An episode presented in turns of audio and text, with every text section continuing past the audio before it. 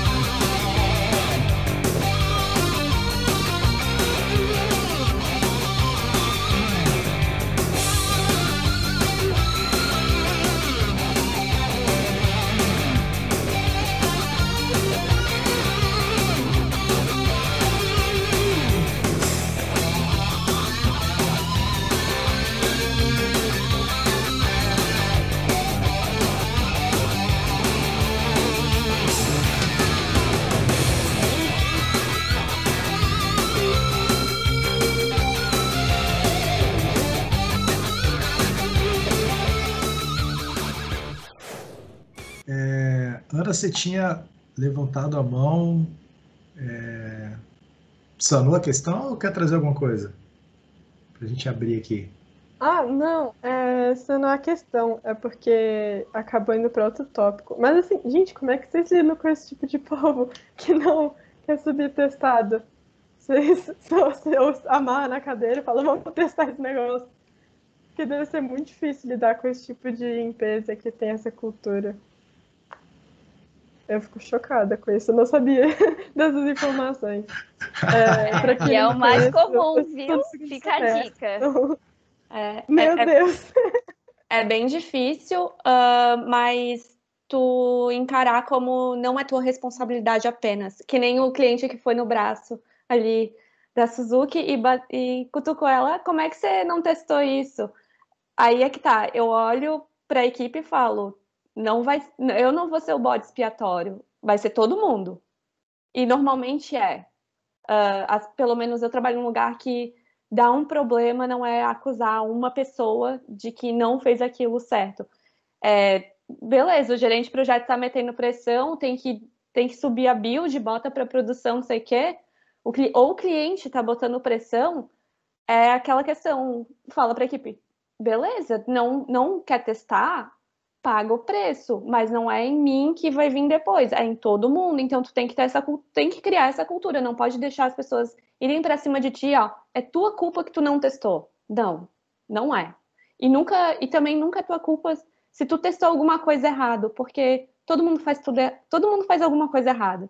O dev faz, o PO faz, o project manager faz, todo mundo tem problema de comunicação e faz alguma coisa errada no seu trabalho você faz, só que o seu é a ponta, né?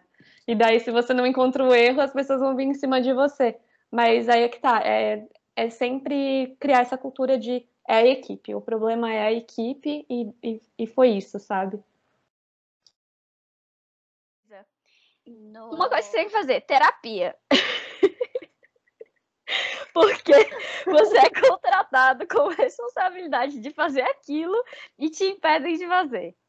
Outra coisa que você tem que fazer é se resguardar para a culpa não ser sua. Quando você percebe que é uma, um time que tem essa cultura de culpar muito o outro, se vão mandar para a produção sem você, você falando que não pode, você formaliza que não pode por e-mail, você manda os bugs por e-mail falando, você manda se tem um grupo, manda em algum lugar formal para depois alguém virar para você e falar: "Você não falou nada", tá? Aí você mostra lá. Infelizmente tem empresa que tem que ser assim. Mas se Deus quiser, você vai trabalhar em uma empresa maravilhosa, que você não vai precisar fazer nada disso. Amém. Vai ser um sonho.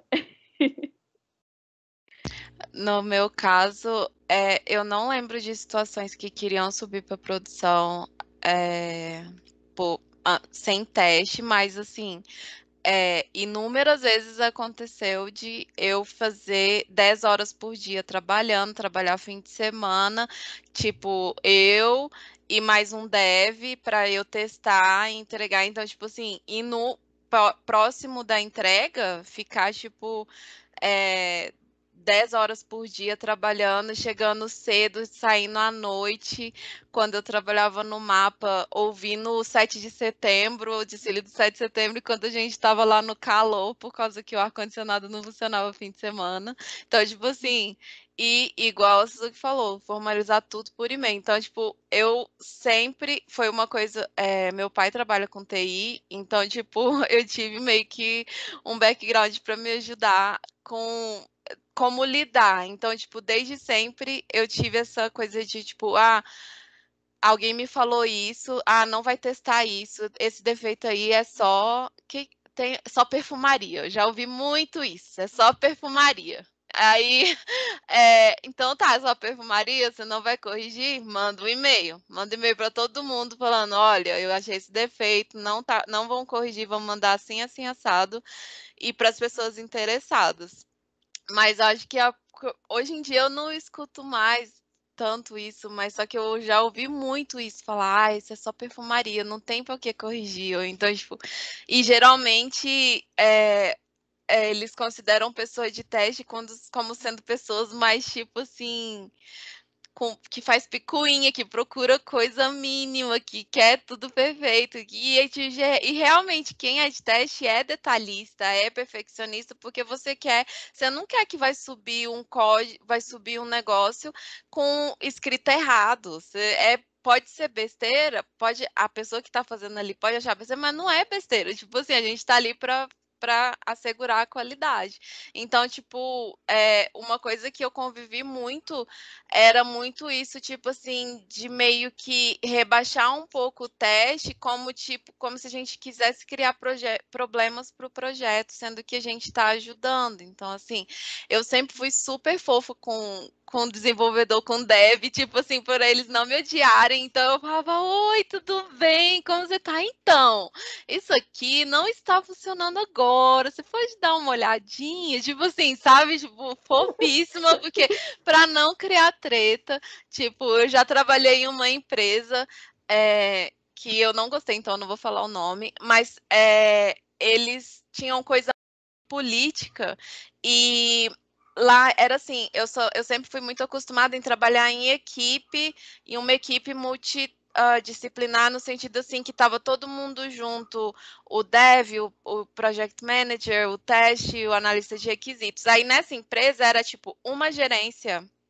para teste só, outra gerência para desenvolvimento, outra gerência para o requisito, então era tudo separado. E era tipo assim, uma guerra, tipo, o pessoal de dev vivia brigando com o povo de teste, tipo, um falando mal do outro, então tipo assim, eu sempre tentei ao máximo ser o mais fofinha com o dev, tipo, não sendo falsa, tipo, tentar ser agradável, porque de uma forma ou de outra você tá testando, mas você tá, tipo, achando um erro no, num trabalho de uma pessoa e não é todo mundo que sabe lidar com crítica, porque é de certa forma é uma crítica, porque você tá falando assim, olha, isso aqui que você fez não está correto. Então, tipo, eu sempre tentei ser mais assim, tipo, legal, falar com jeito para tipo a pessoa ficar mais de boa quando você vai trazer um problema e tal. Então tem isso também. Isso, isso que vocês estão trazendo é muito bacana, assim, e até voltando um pouco na fala da Renata e escutando a tua fala, Priscila, é, que mais uma vez, assim, em mais uma conversa que eu tenho é, com os profissionais e tal, com as pessoas que estão no mercado e tudo, eu fiquei muitos anos na, na iniciativa privada antes de, de ir para a universidade também. É, mais uma vez a gente está conversando sobre competências interpessoais, né? Sobre relações, sobre colaboração, sobre a maneira como as pessoas lidam umas com as outras, sobre como uma dá um feedback a outra recebe, como uma fala assim, olha, teu trabalho não está muito bom, pode ser melhorado, né? Como se fala isso e como a outra escuta isso, né? É, que era uma das coisas que eu queria trazer e vocês já acabaram entrando, que é no contexto da relação é, é, é equipe de desenvolvimento e equipe de teste, né? É, que remete um pouco a última conversa que a gente estava tendo, quando a gente começou a falar sobre programação em pares, por exemplo, né? Que no contexto de programação em pares, quando você coloca duas pessoas para trabalhar, isso pode dar muito certo, é... isso pode dar muito errado também, né? Porque se você tem de fato duas pessoas que colaboram, né, que, que, que, que é, estão empenhadas em, em, em desenvolver em pares, de fato, em programar em pares, esse negócio tende a ser é uma experiência muito proveitosa, né? Tanto no sentido de é, criar compromisso no código que está fazendo, é, compartilhar conhecimento sobre o que está sendo feito, até você colocar um sênior, um júnior, um pleno, enfim, para fazer é, é, compartilhamento de conhecimento e, e, e treinamentos também, então isso é muito importante. Mas, por outro lado, quando você coloca dois desenvolvedores juntos para fazer pareamento e tem um que não está nem aí, né, ou eles não se dão bem, pode, dar, pode estar certo que vai dar a maior zica, né? Vai dar, vai dar um, um, uma, um problema federal. É, e aí, mais uma vez, eu trago também, aproveito para trazer essa questão, né? Foi até um tema de uma conversa hoje na aula, é, que eu estava dizendo, falou assim, olha, é, em algum momento da história do desenvolvimento de software, é, eu particularmente entendo que até é, você ter competências técnicas eram suficientes, né? No momento da história de você conseguir isolar aquele cara que só quer saber de desenvolver, codar e tal, e não quer saber de olhar para ninguém, né? É, em determinado momento você consegue fazer isso. De muitos anos para cá, as competências técnicas elas não são mais suficientes, né? É, você precisa de ter competências interpessoais também. Você precisa lidar com as pessoas, você precisa é, trabalhar em equipe muito fortemente. Né? Independente se tem uma equipe de desenvolvimento, uma equipe especialista em teste, ou se a própria equipe de desenvolvimento está fazendo isso, é, inevitavelmente você está testando coisas que você fez e coisas que você não fez, né? E que em algum momento você vai precisar chegar para o teu colega do lado e falar assim, amigo, não deu, não deu bom não, o negócio aqui tá, tá complicado, né? É, e esse cara vai precisar, essa pessoa vai precisar refletir sobre como está fazendo e o que está fazendo, né? Então acho muito bacana ter, mais uma vez surge né, esse, esse tema na conversa aí. É isso. Segue lá, Tomás. Opa. É, é esse o relacionamento entre é, o tester né, e o, o dev é, eu, a princípio, não, não, não, vivenciei, não vivenciei isso, né? Porque, como eu falei, de um startup que não tem essa diferenciação, né? É meio que um, um mix. Mas é, é, eu acho engraçado, porque o, o essa visão de que o, o dev, ele é, encara o tester como alguém que está procurando um erro Só que é, o tester, na verdade, é o melhor amigo do dev, né? Porque ele está procurando um erro antes de ir para a produção. Então, se for para a produção sem o, sem o, com um bug, a culpa é do dev. Então, o teste está fazendo um favor, né? Além de deixar o, o, teste mais fácil de você manter, né? Já tem um teste. Então, você vai mexer naquela parte do, do, do código, você tem a garantia de que antes estava funcionando. Então, se quebrar, você vê. Aí você, opa, fiz alguma besteira, você volta e resolve.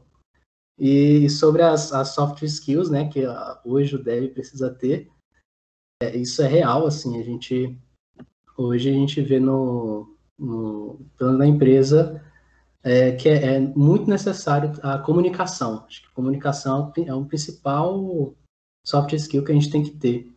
Então, se a gente entrou com engenharia de software pensando que, ah, vou mexer só no computador porque eu sou muito tímido, introspectivo, tem que começar a, a lidar com, com isso, né? Não é um problema ser, ser tímido, né? Mas é, a partir do momento que isso começa a, a ser um problema, acho talvez lidar com isso é, a partir de agora já seja um, um bom ponto para você começar. Até nas é, um bom laboratório até as, as tarefas, né, os grupos, as equipes que você tem que fazer trabalhos em equipe, você começar a tentar estimular isso em você, que é, é um ambiente que é controlado, tem um professor, são, são seus parceiros de jornada na, na universidade, né, vocês vão sentir saudade disso. É, então é legal tá estimular, estimular isso em vocês agora, né? Porque depois é mais complicado. É isso. Tomás, eu não sei se a gente vai falar sobre isso, mas já vou começar falando que a sua empresa precisa contratar alguém dedicado para teste. Porque o dev fica cego, fica vendo a mesma coisa todos os dias, ele não consegue enxergar aquele problema de uma forma diferente. Só fica a dica, não sei se a gente vai falar sobre isso, mas estou dando a dica. E... É, por causa- é porque é difícil, né? Você. Desculpa. É, só que é difícil, tipo, você tá codificando, você tá tendo uma visão. Vai chegar uma outra pessoa que vai ter uma visão completamente diferente do que você tá fazendo e vai achar coisas diferentes, assim. Então, totalmente. Teste tem que ter sempre. Separado. É, eu acho, acho super justo essa colocação. Acho até a primeira coisa que eu. Quando eu entrei, esse, esse papo já era muito, muito comum. Tipo, a gente tem que ter um tester. Porque a gente. É exatamente o que vocês falaram. É, no PR a gente vê, a gente sente a diferença de quem tem uma mente mais de tester e não, né? Você põe lá, faz um PR, põe a descrição de ah, como testar. Quem, quem tem essa visão de tester, ele vai além do que você pediu para testar. Ele olha outras coisas, você nem pensou em como, como poderia dar errado, né? O de, normalmente, quem, quem não tem essa visão, eu não vou dizer dev, por- dev tester, porque é uma, é uma questão de é, habilidades que a pessoa tem, né? Estando ela sendo dev ou não. É, então, quem tem essa visão, ela, ela vê além, né? Ela vai além do, do, do que você propôs. A gente sente isso sim, vocês têm, eu sinto que vocês têm razão. Então, manda o videozinho, o link para o seu chefe da sua empresa. Tá? Pode deixar. Mas o que eu queria falar é sobre os soft skills, né? É, primeiro que al- eu não lembro mais quem falou que é, quem normalmente segue a área de testes de qualidade no geral, que eu trabalho hoje como Quality Assurance e qualidade é muito além de teste. Muitas vezes o trabalho que eu faço fora do meu horário testando agrega muito mais qualidade ao software do que o teste em si, mas eu vou, vou usar a palavra qualidade. Quem trabalha é, com qualidade é uma pessoa que realmente tem um olhar mais crítico. E aí, por ela ter um olhar mais crítico, ela tem que ter muito cuidado em como lidar com as outras pessoas. É, a Priscila falou que sempre é meiguinha e tal, só que eu trabalho remoto, então eu só converso todo mundo com mensagem. Então, toda conversa minha tem uma florzinha no final.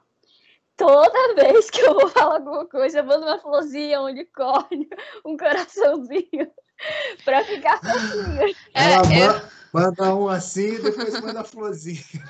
Eu mando um texto falando, gente, tem nada funcionando, mas vocês vão conseguir, várias florzinhas. Eu trabalho remoto também. E eu mando tipo, hi. E eu, fa eu trabalho em projeto com pessoas dos Estados Unidos, de fora. Então a gente fala inglês. Aí eu, hi, como você tá? Tudo bem? Tipo assim, com emoji, sorrindo. Muito obrigada. Que não sei o que. E isso eu trouxe também, que agora eu tô como gerente. Então isso eu trouxe pra gerência também. Que tipo, quando agora eu sou chata no sentido de ter que cobrar as coisas dos outros. Então aí agora mesmo cobrando, ah, oi, tudo bem? Como você tá? Tipo, que é a forma que a gente tem de tentar trazer a pessoa para o nosso lado, assim. É, e aí uma soft skill é, e normalmente quem trabalha na área de qualidade é aquela pessoa que sabe de TI, mas que tem uma comunicação melhor com pessoas, que é um meio termo entre quem quer ser dev e quem quer ser o requisito que vai só lidar com pessoas. Então, normalmente, quem trabalha na área de qualidade é a pessoa que se comunica muito bem, consegue compreender tudo que o requisito do cliente quer e transformar em palavras que o dev vai entender, porque infeliz... o dev hoje precisa mesmo se comunicar melhor, mas ainda não é o cenário ideal que a gente vive nesse universo. Mas, normalmente, quem trabalha com qualidade faz esse meio campo. Então, a gente acaba tendo que, que lidar com muito mais pessoas. É, então, a gente tem que ter muito essa habilidade da comunicação, de como falar e tal. E aí, sobre a pergunta de como que, eu, que é a relação com o dev, é, é, eu acho engraçado porque eu trabalho há quase cinco anos na área de qualidade e todos os devs são meus amigos. Todos os devs que eu trabalhei na minha vida são meus amigos. E uma coisa que eu, toda empresa que eu entro, eu tento mostrar, que é o que o Tomás falou, que eu sou a melhor amiga deles. É que eu vou evitar muitos problemas para eles. Mas eu tento fazer isso também é, dando exemplos. Tipo, se tem alguma coisa. Eu nunca abro um bug falando só o problema. Eu tento investigar o problema já propondo uma solução. Porque daí eu tô ajudando ele, eu tô dando um exemplo, eu tô incentivando ele. E então eu acho que tem muito isso que tem tem quem trabalha com qualidade que só quer criticar e falar mal e tal. Já eu não, eu gosto do trabalho colaborativo. Não é meu, não, eu não tenho obrigação de falar a solução e tal. Mas eu acho que se eu fizer isso, o Dev vai ver, pô, ela tá me ajudando, ela tá contribuindo comigo, eu também vou ajudar ela. Então eu tenho essa, esse cuidado em todos os, os empregos e projetos que eu entro, porque se o Dev for uma pessoa que está trabalhando contra mim, com certeza o projeto não vai ter uma qualidade boa. Então eu tento sempre ter aliados. Assim como eu também é, critico muito user stories, eu tento mostrar para o PO um caminho melhor, como poderia ser, me proponho a ajudar a escrever, fazer call. Então, eu acho que a colaboração é uma coisa que motiva todo mundo a querer mesmo ajudar. Massa, massa. Vamos lá no Vitor, Diego, Tomás e Priscila. Roda aí, Vitor. Essa conversa sobre relacionamento entre desenvolvedor e tester me lembrou muito minhas primeiras semanas no estágio, que eu cheguei, já conheci ali o sistema, já comecei a testar. Aí quando eu achei algum, alguns bugs assim, eu tinha que reportar, eu falava, caramba, como é que eu vou falar isso? Né? Será que o desenvolvedor, nem conhecia o desenvolvedor, será que ele vai ficar ofendido? Como é que vai ser, né? Aí depois de um tempo conversando com o pessoal lá, refletindo um pouco, eu cheguei a uma conclusão assim que ajuda muito nessa nessa questão é você pensar que você reportar aquele problema para o desenvolvedor é, vai ser extremamente construtivo para ele, porque você está ajudando ele a meio que polir a lógica dele cada vez que ele for vendo seus reportes ali, batendo a mesma tecla, a mesma coisa, ele vai parando de cometer aqueles erros, sabe? Isso meio que me deixou bem mais tranquilo para reportar os bugs. Lógico, é, também, tipo, sempre tentando tratar as pessoas da melhor forma possível, né? Tipo, tentando mostrar um certo, uma comunicação um pouquinho melhor, para não gerar aquela, a pessoa achar que eu estou só criticando e tal, mas também essa visão ajuda muito de que você está colaborando com a, com a lógica do, da pessoa a longo prazo também. Mara Diego. É, só voltando um pouco no que o Tomás falou, que é uma coisa que eu já citei muito na faculdade por a gente ser da área de TI. Ah, eu entrei na área de TI que é para não lidar com pessoas. E é engraçado porque eu venho de um background de psicologia e, cara, como isso me ajudou tudo bem, eu não tenho experiência de vocês de mercado e tudo mais, mas só no estágio, na faculdade, só o fato de eu conseguir entender as pessoas, por exemplo, perceber que às vezes com um funciona melhor a objetividade, com outro é melhor você pega uma curva, mas faz a curva porque você sabe que se for direta a pessoa vai se magoar e tudo mais. Então é, é isso é relações gerais. Eu acho que não só teste desenvolvedor, como relações gerais que é, cara, não tem como a gente falar na área de TI de não saber lidar com pessoas. Você tem que saber lidar com pessoas, porque você tem que toda hora comunicar com alguém, falar alguma coisa, às vezes fazer uma crítica, seja relacionada a teste, outras coisas. Mas essa parte de saber interagir, essa parte de ter empatia, às vezes saber o momento certo, tipo, cara, eu preciso falar isso com ele, mas não é agora nesse fim de de sprint que eu vou ter que falar, vou falar depois, ou perceber que a pessoa tá com uma coisa pessoal que ela não tá ao normal e você, não, deixa eu dar um tempinho. Então, essa questão de. É, é engraçado, porque eu entrei em software sem pensar, ah, vou usar psicologia junto, só vou entrar em software porque eu gosto da área. E como, tipo, vira e mexe, eu uso a psicologia para ajudar a fazer as coisas funcionarem melhor. Então, acho que é muito importante essa questão interpessoal dentro da nossa área. É, eu acho que é, é bem isso mesmo, Diego. É... Sobre a questão das, das soft, soft skills de, de comunicação ainda, é... se você sente que, o, que não está rolando, a... você sente que está tá com algum problema, na, na nossa empresa a gente tem o one-on-one, né? Que é uma reunião que é só você, você marca com alguém e, e vai abrir o jogo, tipo, ser sincero e, e dali você pode sair uma, uma relação melhor, né? Que você, porque você tá, tá mal, tá, tá encarando o meu, meu trabalho de alguma forma que não, não devia, o que, que eu tô sentindo. Então, isso ajuda muito também no, no como lidar com as coisas. Comunicação também é importante no, na área de software, porque, como a gente falou, é um, é um campo muito subjetivo, né? Então, é, como é que você passa a, a, informação, porque é uma ideia, sabe? Não, não, você não vai desenhar, você tem que realmente saber se comunicar. Então, é, é uma, uma habilidade muito importante na, na área. Sobre isso, é, tem uma questão que a gente fala muito na psicologia, que é a questão do tempo do outro. Então, às vezes, por mais que tenha espaço do ano a um ano, às vezes é só interessante dar o feedback no sentido de, cara, eu tô percebendo que você não tá bem, mas só preciso que você me dê um feedback de, tipo, o que eu posso esperar de você nesse momento. Às vezes, só a questão de dar um espaço pro outro e, tipo, reconhecer, às vezes já, já percorre um longo caminho, que às vezes nesse ano a ano a pessoa não vai querer falar. Mas tu fala, ó, eu tô vendo que você não tá bem, velho. Tipo, mas a gente precisa entrar no acordo. Então, quando você estiver pronto, ou daqui a uns dois, três dias, vamos só, só me dar um feedback do, de alguma coisa para que eu po possa me nortear dentro do trabalho, dentro das relações que a gente tem e que a gente precisa ter. Então, às vezes, é, é, é aquilo, tipo, a, a questão das soft skills, de comunicação passa muito de você e que é uma coisa que às vezes até a gente perde um pouco, de você conseguir ler o outro, de você conseguir de repente se colocar um pouco no lugar do outro perceber. Ah, o fulaninho ali é muito de falar e tudo mais, é... mas ali aquela outra pessoa é mais fechada, você ir medindo e levando em consideração também como você é para saber lidar com os outros e se adaptar. Então é uma coisa bem. É um exercício diário para a vida toda. É isso Mas aí. que é importante na nossa área e para a vida também, né? É, certeza, certeza. Massa. É, vamos lá. Deixa eu dar um, dar um fecho na nossa sessão soft skills aqui, para a gente ir nosso. voltar para o hard skills de novo.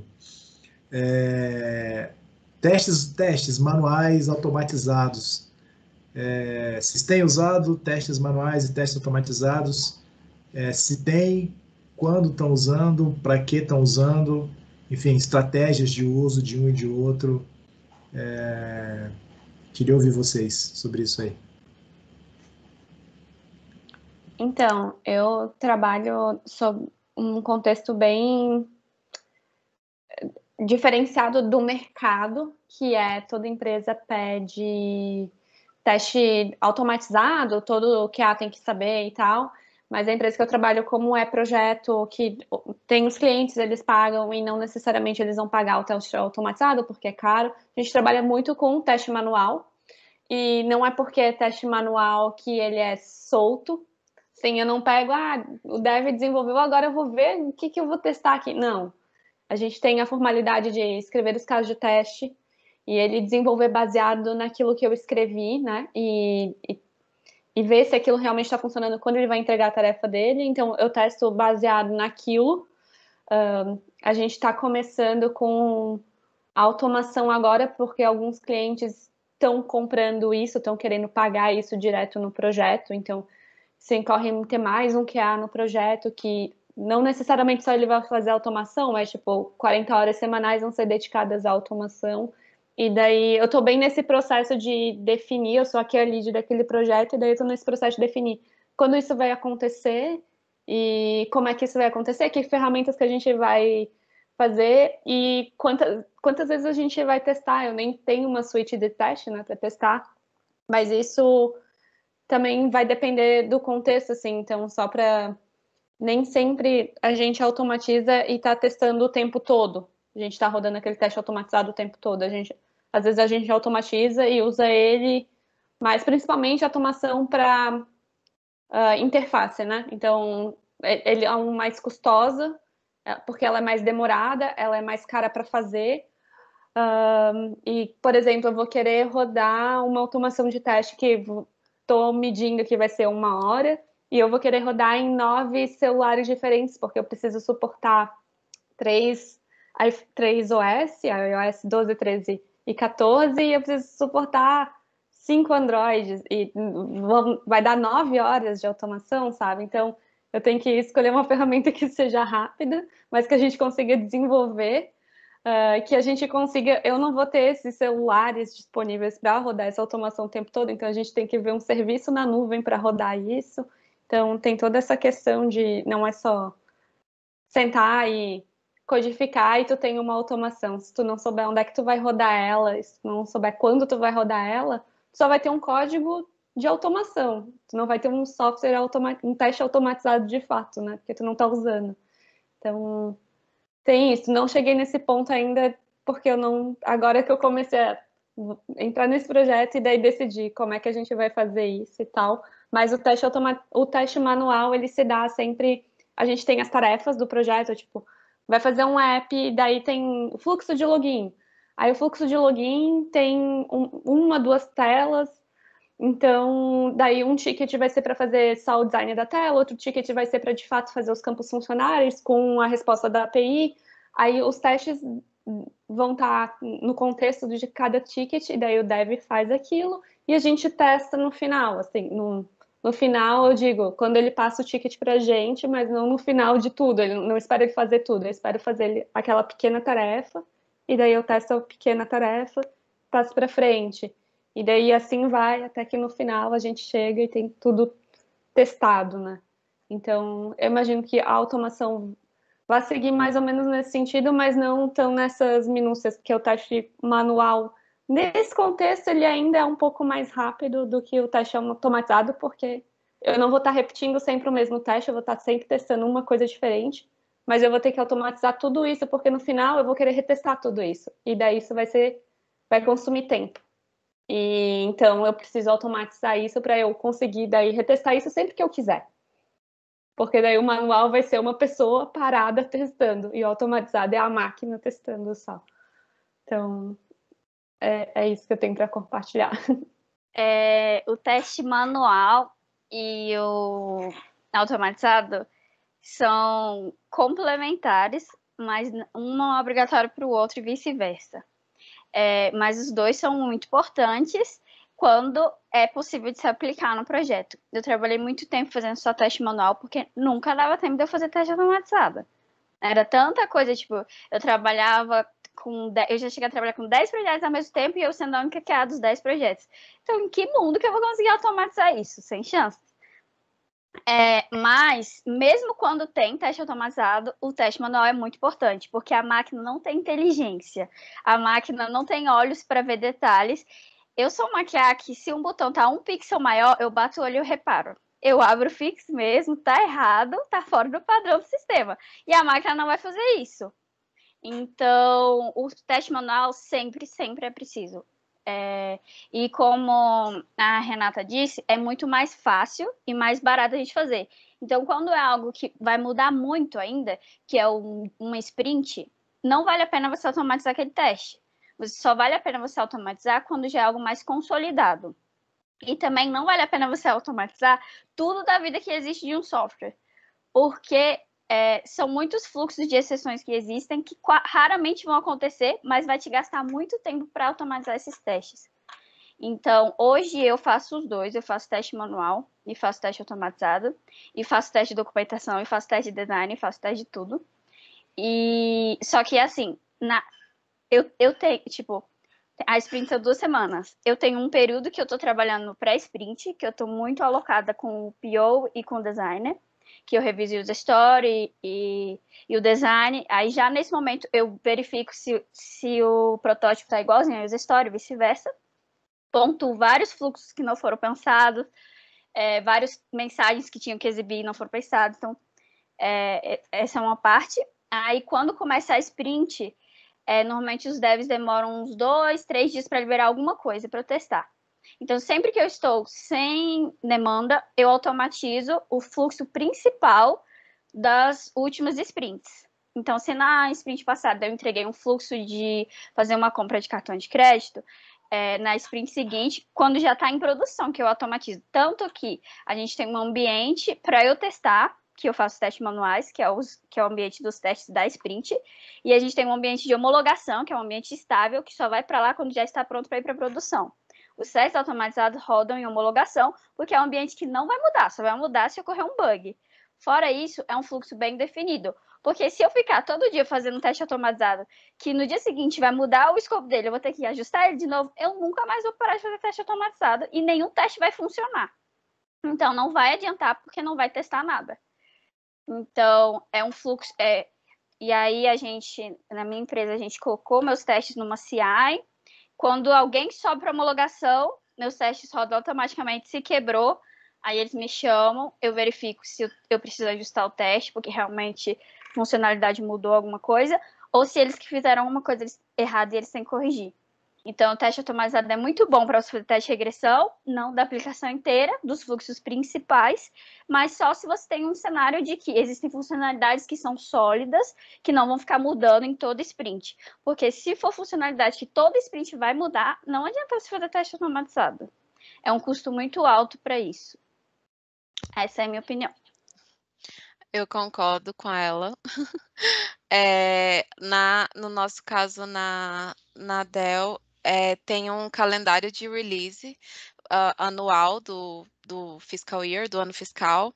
E aí a gente tem as releases, várias releases durante o ano, a gente tem as sprints e tudo mais, mas aí cada aí os uh, o que as mudanças do sistema vão de acordo com a release e a gente tem o calendário bem definido do tempo do uh, o tempo para o desenvolvedor trabalhar, o tempo para o teste trabalhar, e a gente tem dois, dois, duas, dois times de três times de teste. A gente tem o teste funcional, que eu era do time do teste funcional, tem o, o time do end-to-end, uh, -end, que é a que testa tudo, porque a, é, a Dell é tipo um sistema financeiro lá dos Estados Unidos, que eles têm o próprio sistema, então vai testar uma mudança, eles vão testar de ponta a ponta. Eu testava só, tipo, até o próximo, os dois próximos interlocks.